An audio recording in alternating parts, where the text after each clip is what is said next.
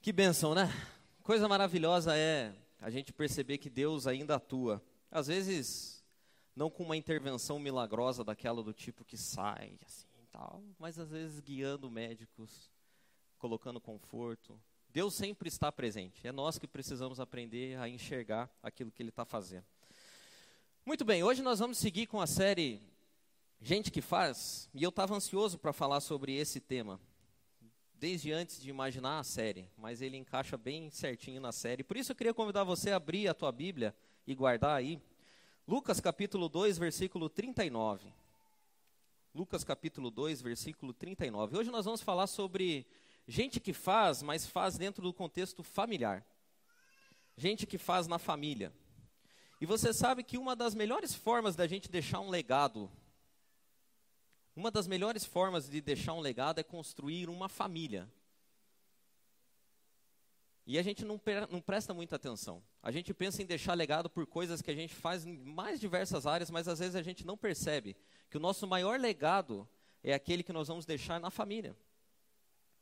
E o maior legado que nós podemos deixar na família é de uma gente de que teme a Deus, que serve a Deus, que vive com Deus.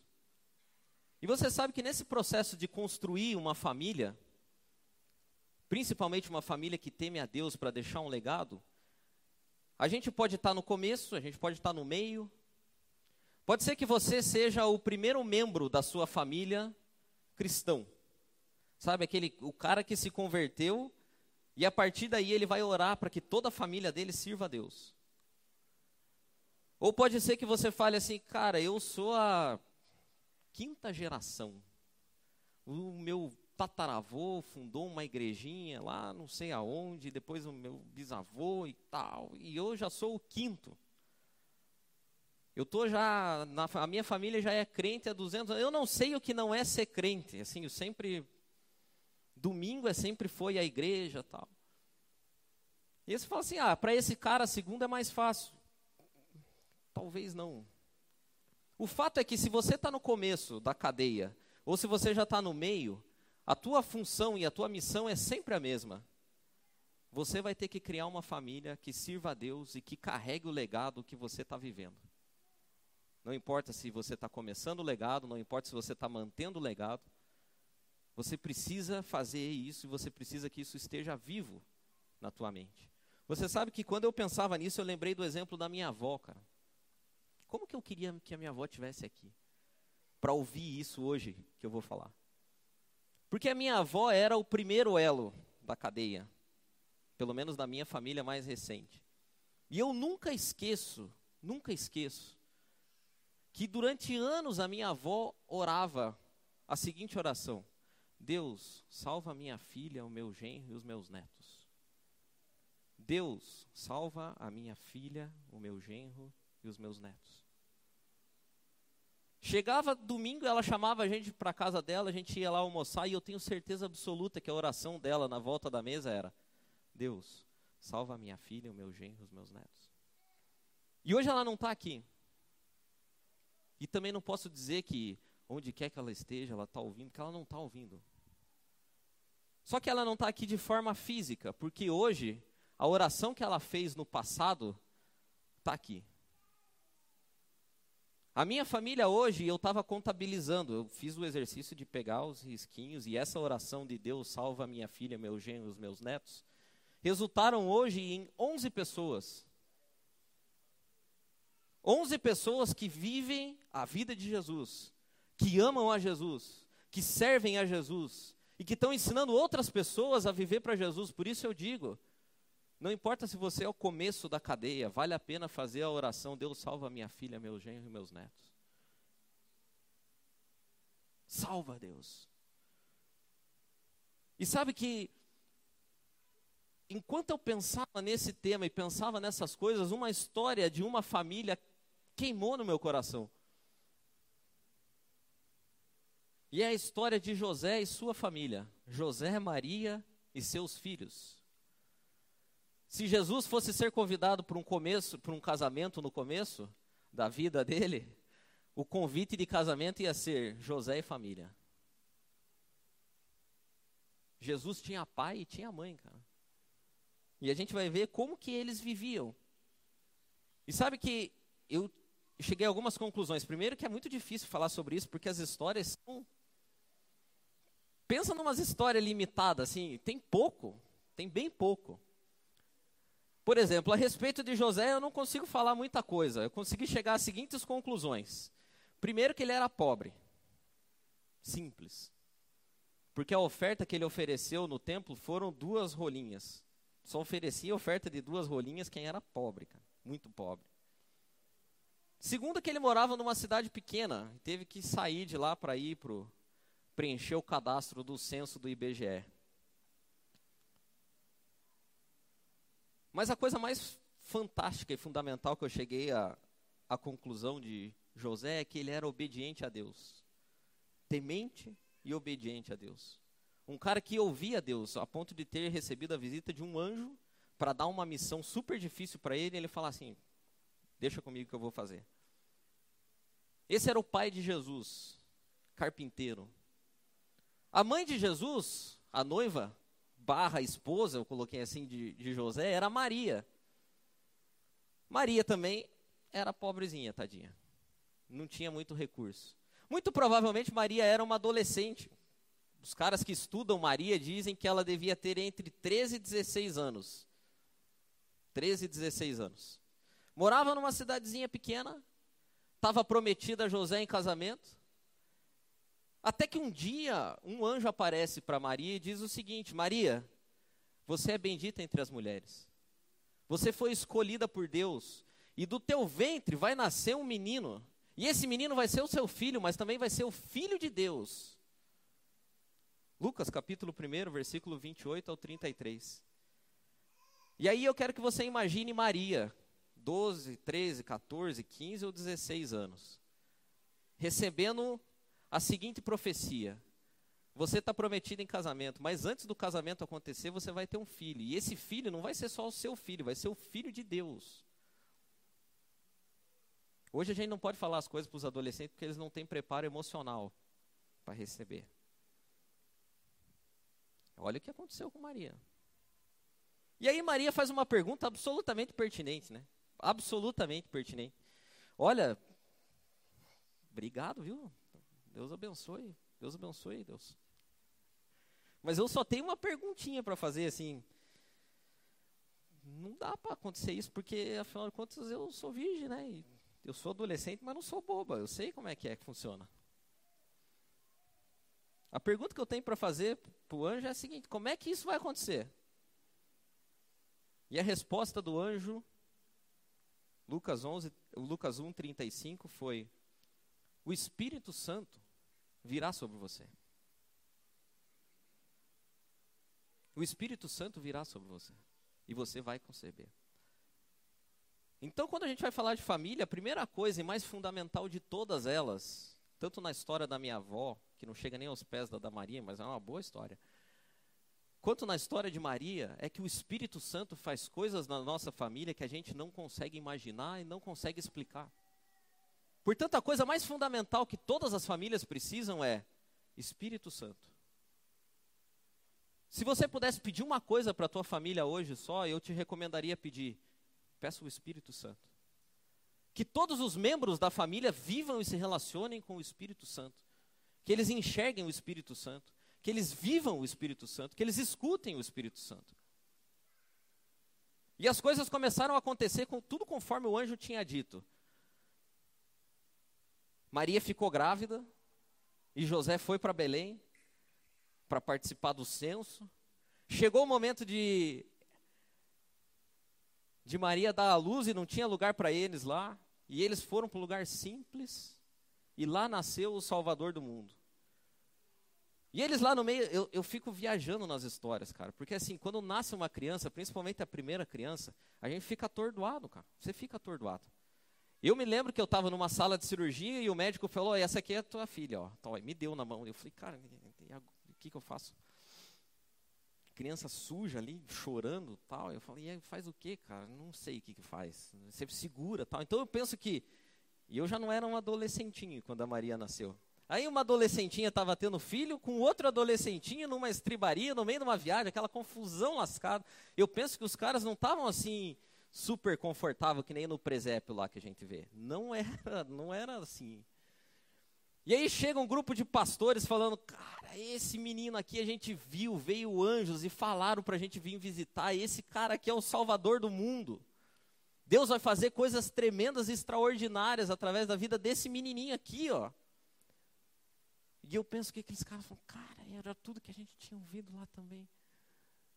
E a Bíblia diz, em Lucas capítulo 2, que tudo o que acontecia com o menino, Maria guardava todas essas coisas no coração e pensava muito a respeito delas. Depois do nascimento, oito dias se passam e eles estavam perto de Jerusalém e eles decidem, pela tradição, dedicar o menino a Deus no templo. O pai dele era crente. O pai dele acreditava em Deus de verdade. E ele leva o menino para ser apresentado no templo, e ao chegar no templo, um cara chamado Simeão estava lá, e ele pega aquele menino e começa a falar um monte de coisa. Esse, Deus, eu posso morrer em paz agora, porque os meus olhos viram a salvação. Esse menino aqui é fantástico. Fantástico. Esse menino vai ser grande, ele vai sentar no trono de Davi. Eu posso morrer tranquilo. Posso morrer tranquilo. Enquanto ele ainda estava falando, uma profetisa começa a cantar dizendo que viu algo maravilhoso naquele menino, e os pais dele, a Bíblia diz que ficavam extasiados. E Maria guardava tudo no coração. José e Maria estavam maravilhados por cada uma daquelas palavras que eram ditas. No dia da apresentação foi uma festa. Desde o nascimento até a apresentação era só alegria. O culto de apresentação termina, e agora aquela missão dada anjo, pelo anjo precisa ser cumprida. E é nesse contexto aí que a gente chega em Lucas capítulo 2, versículo 39. Porque agora José e Maria precisam voltar para Nazaré e criar o menino. Sabe quando você recebe uma promessa maravilhosa? E você fica extasiado com aquela promessa? Tem a segunda-feira. Lucas capítulo 2, versículo 39 diz o seguinte: depois de terem feito tudo que era exigido pela lei do Senhor, voltaram para sua própria cidade, Nazaré, na Galiléia. O menino crescia e se fortalecia, enchendo-se de sabedoria, e a graça de Deus estava sobre ele. Há uma lacuna de 12 anos na história. Se você ler o capítulo 1, 2 e 3 de Lucas, que relata o começo, você vai perceber que há 12 anos de uma lacuna e é sobre esses 12 anos que eu queria falar com vocês hoje. A Bíblia diz que depois do oitavo dia eles voltam para Nazaré e o menino crescia e se desenvolvia em sabedoria. Maria e José, esses dois jovens, agora têm um desafio enorme, que é o mesmo desafio que eu e você e todo mundo que quer constituir uma família tem. Porque não é nem um pouco fácil viver em família. Nem um pouco. Porque a família é o lugar onde a gente experimenta as nossas maiores frustrações. A família é o lugar que mais nos magoa. A família é o lugar mais difícil de se estar, porque na família as pessoas conhecem nós como nós de fato somos. O lugar mais fácil de se estar é aqui, porque eu só estou aqui no domingo. E eu venho aqui e falo a palavra de Deus, que também é uma bênção. Então eu tenho que ser muito ruim para estragar. Agora, lá em casa é difícil, porque lá eu não falo da palavra de Deus, eu tenho que viver ela. Eu tenho que mostrar ela. Eu tenho que ensinar ela através de atitudes. E aí é difícil. Não é fácil. É na família que a gente tem que perdoar mais vezes. Porque quando você não está satisfeito com alguém no trabalho, você troca.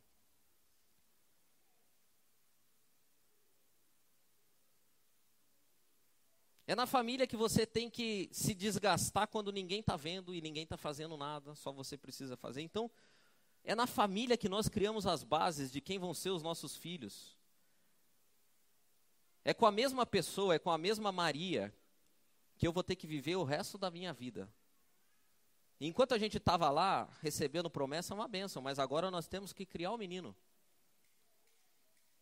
E o meu objetivo hoje é fazer você enxergar e imaginar porque a gente tem que fazer um exercício de imaginação nesses 12 anos. O que foi que aqueles caras fizeram que conseguiram cumprir a missão deles de entregar um filho que seria o salvador do mundo? A primeira coisa que eu vejo pelos textos, e eu vou falar uma coisa só, porque não há tempo para falar várias. Então eu elegi uma coisa só para os homens e uma coisa só para as mulheres. E depois três coisas para a família. A primeira coisa do que eu vejo são com relação aos homens. E eu acho pelos textos, e eu leio os textos, e eu interpreto os textos, e eu chego à seguinte conclusão: os homens são responsáveis pelo controle emocional, relacional, familiar. Eu e você, que somos homens, somos os responsáveis por manter o equilíbrio dentro da nossa casa. Sabe como que eu cheguei a essa conclusão? Se você ler os textos de Mateus, capítulo 1, do versículo 18 para frente, você vai ver o que aconteceu com José quando ele soube que ele ia ser filho ia ser pai, entre aspas, do filho de Deus.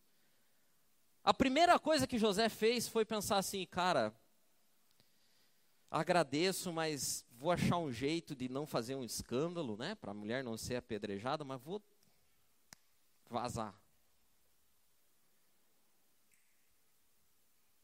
Vou sair fora porque não é legal. Agora eu te pergunto uma coisa, dentro do campo da conjectura. O que você acha que, acontecia com, aconteceria com Maria e com Jesus se José tivesse levado a cabo o plano? Se José de fato tivesse saído e deixado, abandonado a família, qual você acha que seria a vida de Maria? Andando pela rua e falando assim: ah, aí ó, o marido não acreditou que a obra é do Espírito Santo. Jesus indo para a escola e falando assim: esse cara é o filho de Deus um Deus sem nome, né? Alguém que passou por aí. José assumiu o controle emocional, o controle relacional e a responsabilidade pela família dele nos, às últimas consequências. Ao assumir Maria, o que José estava dizendo assim: Eu acredito em você. Eu acredito em você. Eu apoio você. O anjo falou comigo e não é coisa da minha cabeça. O anjo falou comigo a mesma coisa que falou com você. Eu vou viver isso aqui até o último. Se José não tivesse feito isso, a vida de Maria não teria sido nem um pouco fácil. Já não foi fácil. Sem o apoio dele seria impossível. E a pergunta que eu faço para mim, que eu fiz para mim e eu faço para vocês também é: eu e você que somos homens, nós temos assumido o controle emocional da nossa casa? Nós temos suportado a nossa esposa? Nós temos suportado os nossos filhos? Quando há conflito, será que o conflito não é por minha e por tua causa? Será que de fato nós empoderamos as mulheres, não como essas outras hoje querem ser empoderadas, mas com suporte, com segurança? Ou será que a nossa esposa liga para outra mulher e fala assim: Meu Deus, cara, eu estava mal, depois fui conversar com o cara e piorei.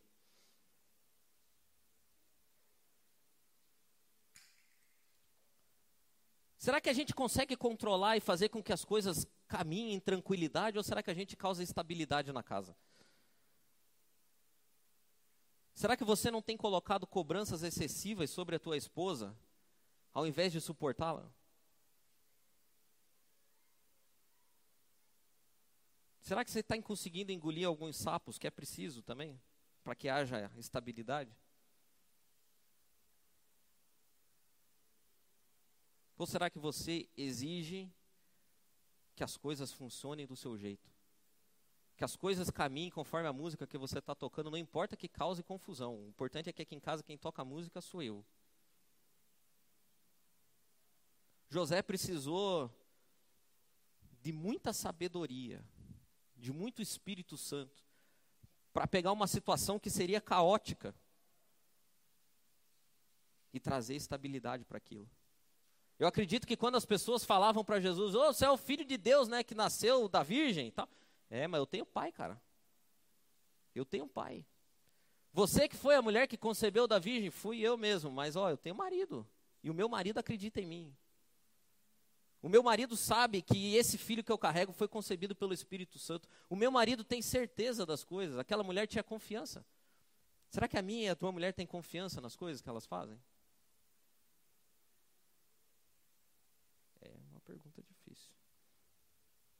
A segunda coisa, e agora eu falo para as mulheres, é que lendo esse texto também, e percebendo as coisas que acontecem hoje, eu chego à seguinte conclusão: a maior demonstração de amor que uma mulher pode dar para um homem é reconhecer a sua posição e a sua liderança.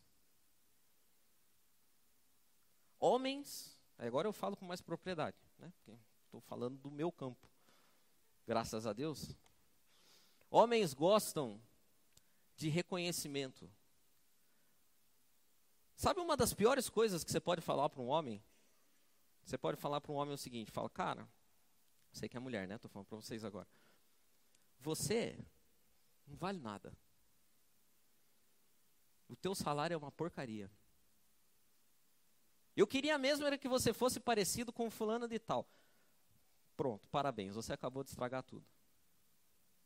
Os homens precisam saber que a, a sua posição e a sua liderança é respeitada. Sem isso, nenhum homem consegue estabelecer nada. Portanto, se eu posso te dar uma dica, o teu marido vai ser aquilo que você diz que ele é. Se você diz que ele é um cara ruim, tenha certeza absoluta que ele vai ser um cara super ruim. Se você diz que ele é um cara bom, você pode ter certeza que ele vai ser um cara bom. É, é mais ou menos assim: os homens lideram, mas as mulheres é que guiam, entendeu? Tem um cara que fala uma coisa que para mim é fenomenal. Ele fala assim: o homem assina, mas a mulher segura a caneta. As mulheres guiam, cara. Então, quando você deprecia o teu marido, você tem a certeza que ele vai ser um cara depreciado. E como que eu cheguei a essa conclusão de que Maria não fazia isso? Lucas capítulo 2, versículo 48, está acontecendo um BO gigante, e o pessoal está desanimado, está preocupado, tal, a família de Jesus. E Jesus, tecnicamente, cara, não era pai de. É, é, é, José não era pai de Jesus. Tecnicamente, assim, bem tecnicamente, não era. E o próprio Jesus sabia disso. A própria Maria sabia disso. Até o Simeão sabia disso, porque quando ele vai dar a palavra profética e a bênção profética, ele não se dirige a José, ele se dirige a Maria. E ele começa a falar para Maria as coisas. Só que Maria reconhecia o que José tinha feito. E Lucas capítulo 2, 48, Maria reafirma a posição que José tinha dentro daquela família. E ela diz o seguinte: Filho, por que você fez isso? O seu pai e eu estávamos aflitos à sua procura. Maria reafirma a posição de José. Esse cara aqui é o chefe da nossa casa. Sabe por que, que os nossos filhos às vezes não conseguem respeitar os pais? Porque você não consegue respeitar o teu marido. E isso exige que a criança respeite. Sabe por que, que a tua mãe não consegue respeitar o teu marido? Porque você não respeita o teu marido. A tua mãe fala mal do teu marido porque muito provavelmente você ouve. E o teu marido deve pensar assim, cara, que, por que, que essa bendita dessa mulher estava ouvindo isso aí? Porra, eu faço tanto aqui. Eu me esforço. Quer saber de uma coisa? Eu vou logo chutar o pau da barraca, porque essa bendita dessa mulher prefere ouvir a minha sogra. Você tem um marido que você deseja ter e você tem um marido que você fala que tem. Então, nessa de construir uma família, Jesus precisou que o pai e a mãe dele tivessem alinhados, cara. Porque no fundo, todas as famílias caminham ao redor de centros de gravidade. Todas as famílias se orientam e definem as suas prioridades com base em centros de gravidade que ocupam a casa. E esse centro de gravidade, qualquer que seja, que não seja orientado à glória de Deus, à presença de Deus e à vida que Deus tem para cada um de nós, é furado. Você pode escolher qualquer um desses centros que eu vou falar aqui e o resultado vai ser ruim. O primeiro centro de gravidade que você pode escolher para a tua casa é orientar o relacionamento conjugal e a vida da família ao redor das crianças. E é um terrível lugar para colocar as crianças, porque as crianças são bênção, mas elas não são Deus. Elas agem como se fossem, porque elas querem atenção total, mas elas não são. As crianças não são Deus. As crianças precisam de mim, precisam da minha esposa, mas elas não são Deus, elas não merecem a nossa total atenção. Elas não merecem que a nossa vida seja dirigida por elas. E aí, se você chega e pergunta hoje para algumas famílias, e, e olha, cara, isso é sério. Por que, que vocês estão casados? Pode ser que alguns digam assim, cara, nós estamos casados pelas crianças. Eu estou assistindo uma série que a mulher não respeitava o cara, cara. Terrível. E aí a mulher traiu o cara. E eles chegaram à seguinte conclusão: vamos fazer uma sociedade para cuidar das crianças. E a série não tem nada a ver com isso, mas eu percebi isso. E eles passam a viver a vida deles como casal por conta das crianças. A gente só não se separa por causa das crianças. E tem gente que não combinou isso, mas tem gente que vive isso. Não dá para separar por causa das crianças. E aí, por que, que vocês estão casados? Por causa das crianças. Por que, que vocês trabalham tanto assim? Por causa das crianças. Como é que vocês organizam a sua rotina? As coisas que vocês fazem? Por causa das crianças. E aqui eu faço um parênteses, cara. Eu tenho duas filhas pequenas, eu sei que organizar a rotina com crianças não é, não é fácil. Não é nem um pouco fácil. É super difícil. As crianças, elas, elas, elas têm uma capacidade de estragar todas as coisas que você planeja, cara. É incrível isso. Eu acho que eles têm um botão que alguém aperta. Fala assim, estragar. É, você ri porque é, né? É difícil sair com criança. Você pensa três vezes antes de fazer qualquer coisa com criança, porque você precisa saber o que, que a criança vai comer, onde que a criança vai ficar e que horas que a criança vai dormir. A Helena, ela só sente fome quando ela sai de casa. Enquanto ela está em casa, ela não sente aquela fome que ela sente quando ela sai de casa. E aí você vai numa festa de casamento e os noivos decidiram ir lá para Santa Catarina tirar as fotos antes de voltar para a janta. A gente passou vergonha esses tempos atrás, porque a Helena falou, tô com fome, eu tô com fome. Eu falei, calma essa bolachinha aqui. Não, eu quero comida. Então, é difícil organizar a rotina assim com criança, cara. Não é mesmo. E a tendência é que você fale assim, ah, vamos assistir um filme no Netflix e ficar em casa para sempre. Daqui 15 anos a gente sai. Eu, outro parêntese dentro do parêntese, eu morro de inveja do Valmir e da Gra, cara. Porque eles falam pra gente com uma naturalidade as coisas. Eles falam assim, Vamos sair comer comida japonesa hoje? E eles saem, entendeu? Eles saem, as crianças dele ficam em casa e comem, um faz comida, e eles só, eles só precisam tomar banho e sair. E daí quando eles ligam para mim e falam assim, vamos sair hoje fazer comida japonesa, eu falo, cara, quem é que vai ficar com as crianças? Que horas que nós vamos voltar? Porque não dá para levar comida japonesa, a criança ela não vai comer, é difícil, cara. Então é assim, eu não estou falando aqui de algo que eu não sei, eu sei do que eu estou falando. É difícil mesmo, tá? Às vezes dá vontade de morrer, cara, de raiva. Organizar a rotina não é fácil. Mas sabe do que eu percebo assim? Que se a gente orienta a nossa vida ao redor de crianças, cara, um dia essas benditas crianças, e aí eu vejo também o Valmir, né? eu vejo também. É bom ter amigo mais velho, tem amigos mais velhos. Bem mais velhos. O filho do Valmir, cara, tá indo para a faculdade agora. E olha o que, ele queria. Ele queria fazer faculdade em outro lugar, cara. Ele ia embora da casa. Esses benditos caras, eles tiram carteira de motorista, às vezes eles ganham carro, vão fazer faculdade, eles vazam. Eles crescem. E aí? Se você colocou a criança no lugar do Deus aqui da casa, o Deus morreu, então faliu. Os pais de Jesus não eram assim. Os caras, eles tinham. Primeiro que o cara com a mulher grávida sai para ir para outra cidade para preencher um censo. Começa por aí, né? Cara era patriota e o cara era ousado, né? A mulher tá grávida, aponta para dar luz e nós vamos viajar. Tipo. E os pais de Jesus seguiram a sua vida. Olha o que diz Lucas capítulo 2, 41. Todos os anos os seus pais iam a Jerusalém para a festa da Páscoa. Ou seja, nós já estamos já. Quando ele completou 12 anos, eles subiram à festa, conforme o costume. Entendeu? A, a vinda de Jesus não mudou nada na casa. Nós estamos seguindo, fazendo as nossas próprias coisas. Eles faziam as coisas deles. Eles tinham a rotina deles. Deus é o nosso centro. Nós precisamos ir celebrar a Páscoa. Mas tem esse menino aqui, o que, que nós vamos comer? Que hora que nós vamos dormir? Que que nós vamos... Vamos indo, depois a gente vê. Os pais de Jesus nunca ganhariam o troféu de pai modelo que você está procurando, quando você orienta a tua vida em torno das crianças. Eles eram, assim, pai modelo zero. Veja o texto, cara. Lucas capítulo 2, versículo 43. Terminada a festa, voltaram seus pais para casa. O menino Jesus ficou em Jerusalém sem que eles percebessem. O significa que os caras esqueceram a criança. O que está dizendo é que assim, os caras esqueceram a criança, esqueceram o filho de Deus.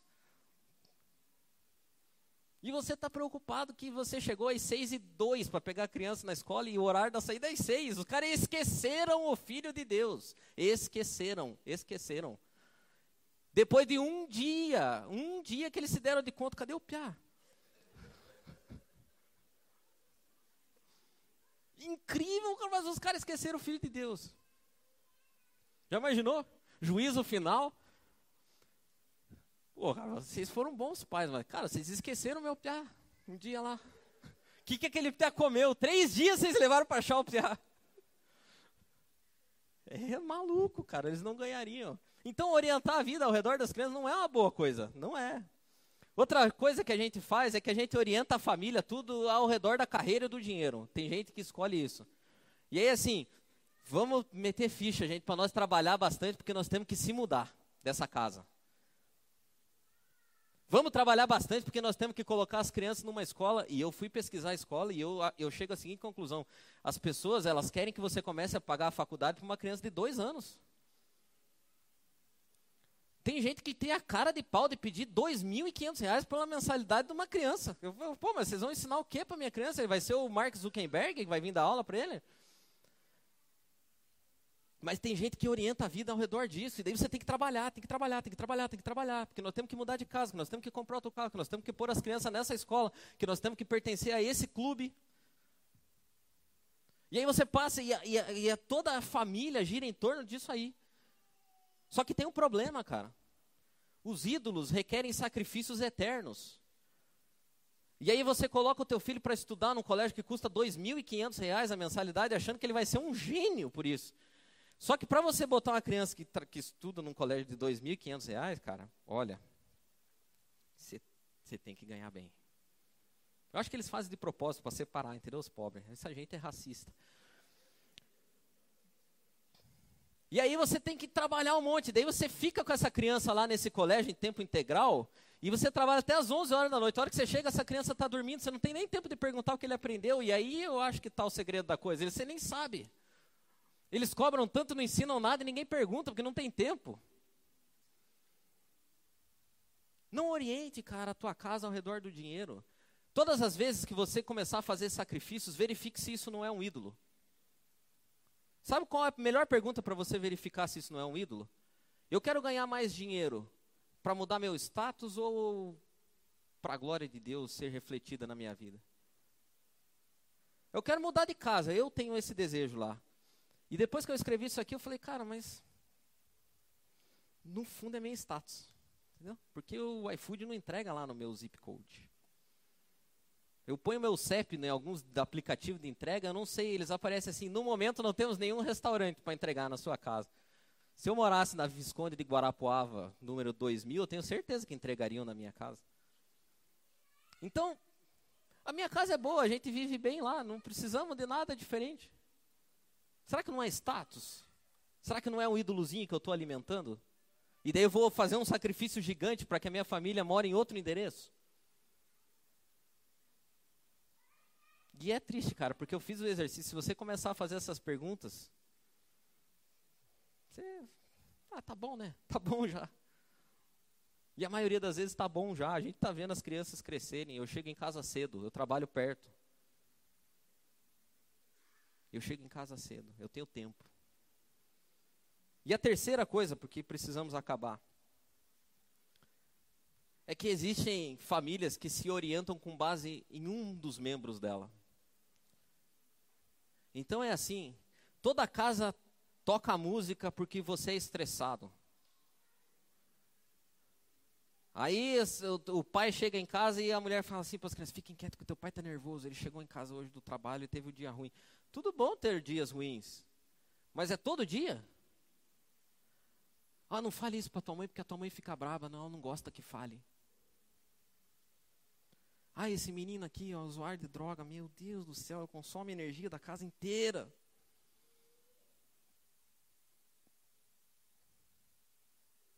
Todas as vezes que você escolher um centro de gravidade que não seja Deus e seja um membro da tua família, tua família vai ser quebrada. Sabe uma outra coisa que eu chego à conclusão, cara?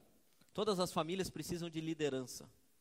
E a liderança foi dada por Deus. E ela pertence ao marido com a ajuda da esposa. E nós não podemos ter problemas com isso. Não podemos ter. E eu cheguei à seguinte conclusão, cara: Jesus, que era Deus, não tinha problema com isso. Ele não tinha problema nenhum em reconhecer a autoridade de pessoas que não eram perfeitas, mesmo sendo perfeito. Lucas capítulo 2, 51 diz o seguinte: Então Jesus voltou com seus pais para Nazaré, depois lá da confusão que eles esqueceram ele e tal, voltou com eles para Nazaré e continuava a ser obediente a eles. Obediente a eles. Sabe quando você não não, não vou usar a palavra obedece porque é ruim, só serve para as crianças. Mas sabe quando você não respeita o teu marido porque ele não é perfeito? E você fala assim, é, mas eu não vou fazer porque você também não faz. Está procurando perfeição em alguém imperfeito. Só tem um problema com isso. O único cara perfeito, de verdade, não teve problema nenhum em se sujeitar a dois jovens imperfeitos. Então, a menos que você seja Jesus, perfeito, aprenda a se sujeitar. E vale para os homens também. Aprenda a ouvir a opinião da mulher. Construa um legado juntos. E a gente vai, vai ter famílias fortes. A gente vai ter famílias que servem a Deus. A gente vai ver o fruto das coisas que a gente guarda dentro do nosso coração caminhando tantos anos depois. Eu começo do mesmo jeito que eu terminei. Eu gostaria muito que a minha avó tivesse aqui para ouvir, cara. Que a oração dela teve efeito. A oração dela fez com que aquelas pessoas que eram alvo servissem a Deus. O legado dela ainda vive, mesmo ela tendo morrido já há algum tempo. Em boa medida, estou aqui pelo exemplo que ela deu para minha mãe, deu para o meu pai, depois eles deram para mim. E que se Deus quiser eu vou dar para Maria, para Helena, elas vão dar para os filhos dela. A gente não sabe mais nada a respeito de José e de Maria. Eu só sei de uma coisa. Eles conseguiram manter o legado que Deus tinha confiado a eles. Eles conseguiram fazer daquele menino o salvador do mundo de fato. Ensinaram coisas para ele. Educaram ele perderam ele, depois acharam ele de novo. Colocaram regras e ordens para que ele seguisse. Tiveram outros filhos e os filhos deles também eram crentes. Tiago era crente, Judas era crente. Aqueles caras conseguiram manter o legado da família.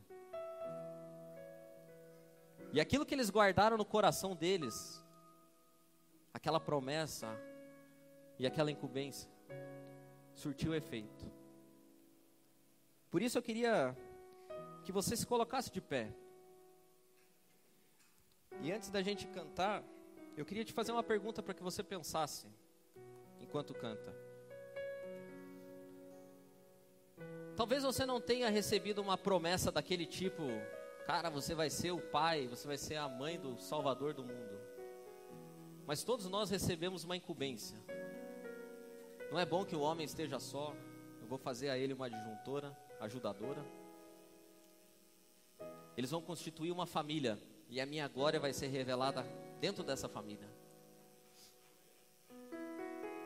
O plano de Deus é o mesmo: que você vá e que a tua família glorifique o nome dele. E a pergunta que eu queria que você pensasse hoje, se você está junto com o teu marido, com a tua esposa, você pode pensar junto. Você pode abraçar ele, você pode. Será que a tua família tem refletido a glória de Deus? Será que o centro de gravidade lá da tua casa é a presença de Deus? Se não for, ainda é tempo. Você possa orar hoje, pedindo para Deus: Deus, usa a minha vida aqui nessa casa. Se você é homem, você fala, cara, que eu seja, Deus, o líder de fato. Não só de direito, mas de fato. Se você é mulher, você pode pedir, Deus, me ajuda a ser ajudadora do meu marido, auxiliadora idônea. Se você é filho, você pode falar, Deus, me ajuda a me sujeitar aos meus pais imperfeitos, assim como Jesus fez. Que eu honre eles. E que tudo isso aqui a gente guarde no coração. Para que lá na frente a gente veja o nosso legado e fale, Deus, valeu a pena. Valeu muito a pena cada sacrifício. Valeu a pena matar ídolos. Valeu a pena abrir mão de coisas, que nem eu vi a Mary confessando aqui aquele dia no nosso encontro. Cara, abrir mão da minha carreira em, em favor da minha família. Que coisa maravilhosa. Que a gente faça sacrifícios vivos. Que os ídolos morram e que a nossa família prospere cada vez mais na presença de Deus. Então eu queria que você pensasse nisso.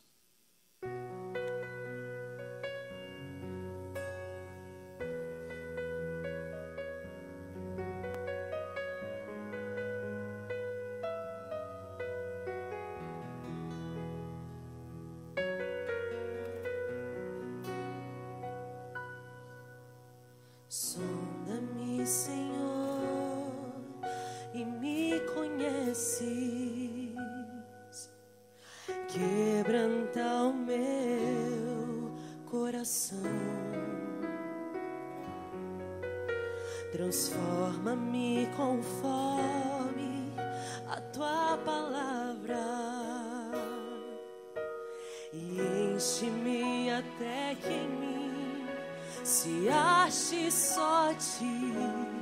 E então usa-me, Senhor.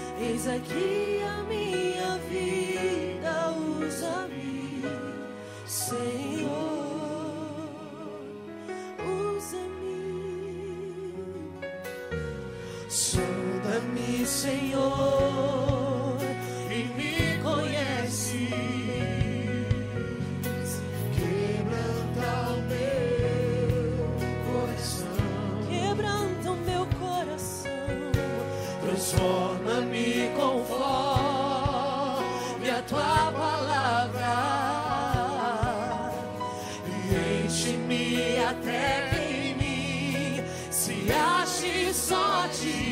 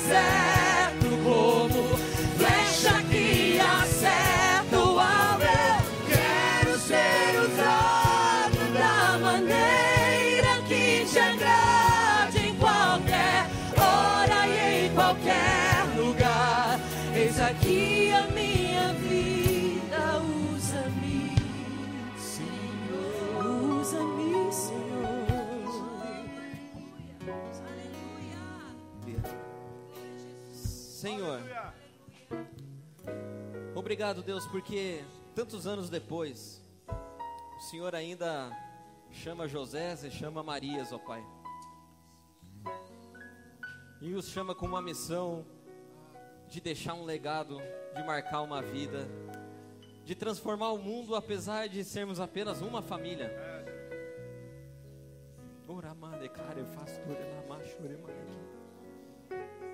O mundo precisa de salvação, Deus, e de alguma forma o Senhor determinou que isso aconteça primeiro dentro de uma casa.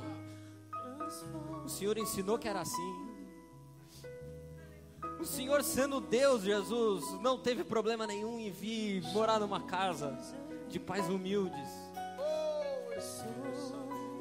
para nos ensinar a sujeição a pessoas imperfeitas. Por isso eu te peço, Deus, corrija os nossos caminhos nessa manhã. Nos ensina, Pai, o caminho da humildade. Nos ensina que antes de salvarmos o mundo inteiro, a gente precisa viver dentro de uma casa, que precisa ter paz, que precisa ter estabilidade. Levanta no nosso meio, Deus, Josés e Marias, que criem uma família e que deixem um legado. Nos ensina, Deus, a ser como minha avó também foi. Pessoas que oram, Deus, salva minha filha, salva meu genro, salva os meus netos. Nos ensina a orar, Deus, por salvação para a nossa família. E que ao chegar em casa, Deus, aquele lugar, apesar de toda a dificuldade do mundo, seja um pedaço do céu, ó Pai. Que as nossas famílias sejam fortalecidas. Que o Senhor opere em nós, ó Deus, e através de nós, pelo poder do Teu Espírito Santo, que faz coisas incríveis. Que, dá, que faz a Virgem dar a luz mas que faz uma família complicada também virar lugar de paz e de salvação para o mundo. Muito obrigado, Senhor. Muito obrigado. Aleluia. Que brilha a noite como ponte sobre as águas, como abrigo no deserto,